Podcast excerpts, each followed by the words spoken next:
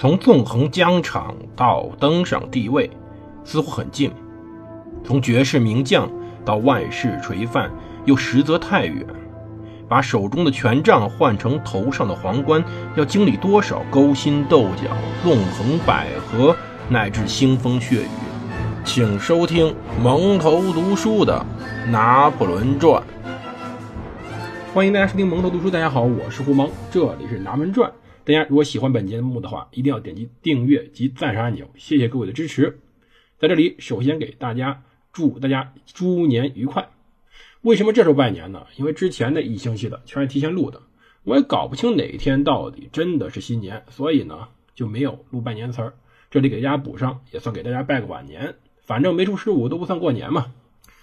年前呢，我们讲到哪儿呢？我们讲到了当时拿破仑制定了相关于宗教的一些法令，尤其最重要的叫政教协定，就是说协调了自己法兰西和当时梵蒂冈之间的教政之间的关系。或者说，用我们的题目来说，就是拿破仑的归拿破仑，上帝的归上帝，大家谁也别犯谁，井水不犯河水，这样最好。可是实际上，拿破仑在位期间最重要的绝对不是这个事儿，最重要的事儿是我们所耳熟能详的，或者说你只要有本历史书，这个词儿一定会出现一个东西，叫做拿破仑法典，或者叫做民法典。什么叫做民法典呢？其实民法典是每国家都必须有的。比如说，我们国家一直在嚷嚷着要制定，据说最近要制定好了。这个民法典呢，指的是规范一些民事行为的一些法律的法典。其实呢，每国家都有，但是如果把民法典三个词儿专门拿出来放到历史上，那么它代指的只有一个东西，就是拿破仑的民法典，可见它的历史地位。比如说大革命也一样。大革命不稀奇啊，但是如果说把大革命放在这儿当个历史词汇的话，那它只指1789年开始的法国大革命。当然这是一个框外话。要知道民法典这个东西啊，对于拿破仑来说，甚至它的意义来比拿破仑所赢得的立场战役还要重要。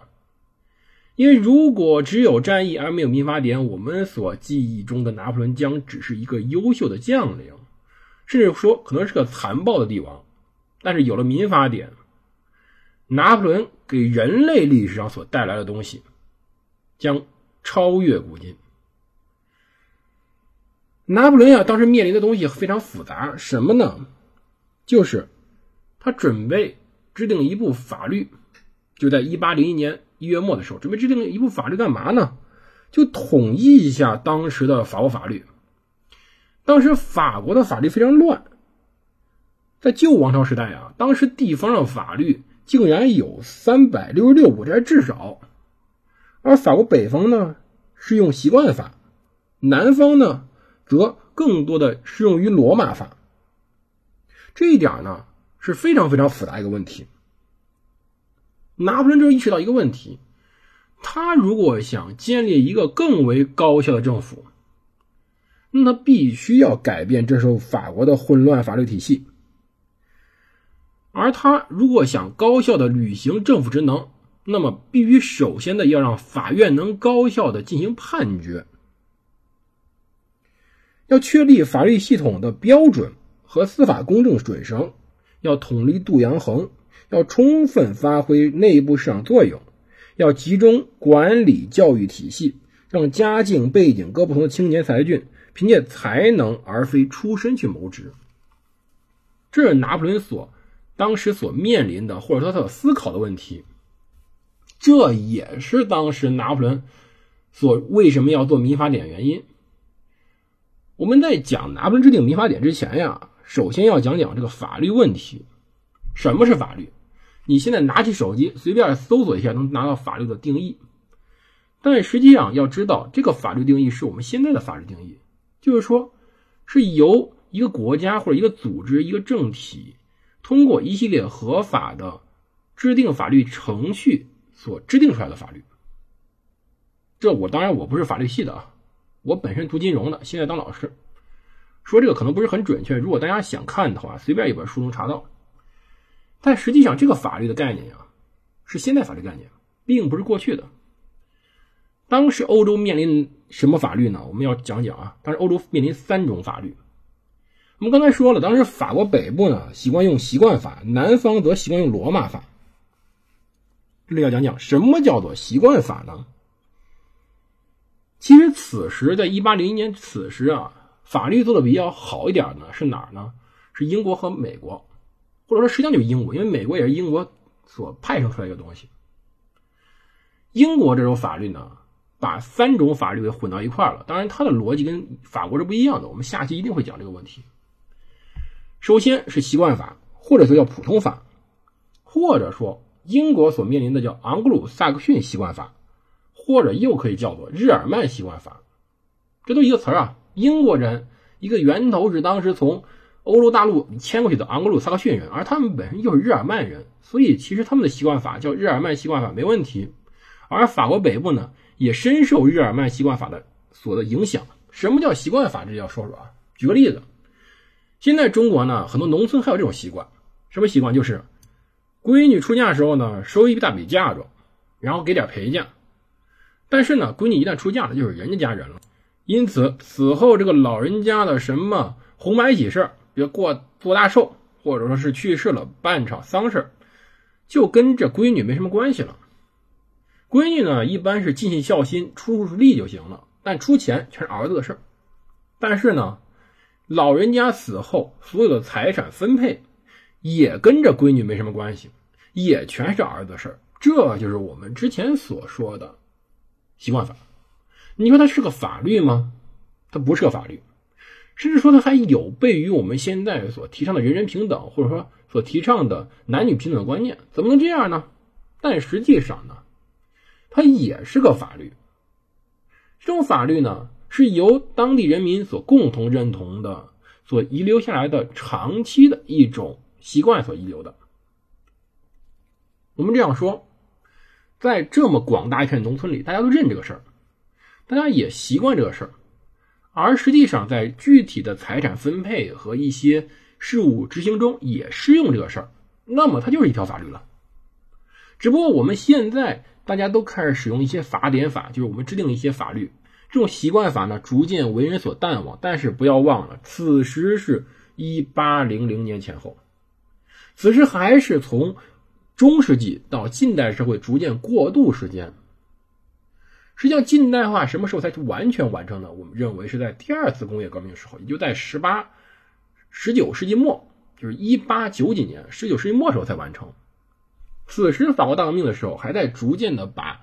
法国从封建王朝往近代里拽，那么这种习惯法是非常多的。我所说这种遗产继承只是一例，比如说欧洲当时什么是长子继承，就是说你只有长子有权继承，其他儿子你只能分一点钱走吧。或者有的地方，比如说游牧民族是幼子继承。大家说为什么会这么这样子呢？只能说是由于各地的风俗、各地的地理情况、各地的各种原因所导致的。或者有个非常伟大人物这样说了，大家有传承下来的，你没有任何理由，他就是这样形成了，而且为后人所遵守，这叫习惯法。第二种叫什么呢？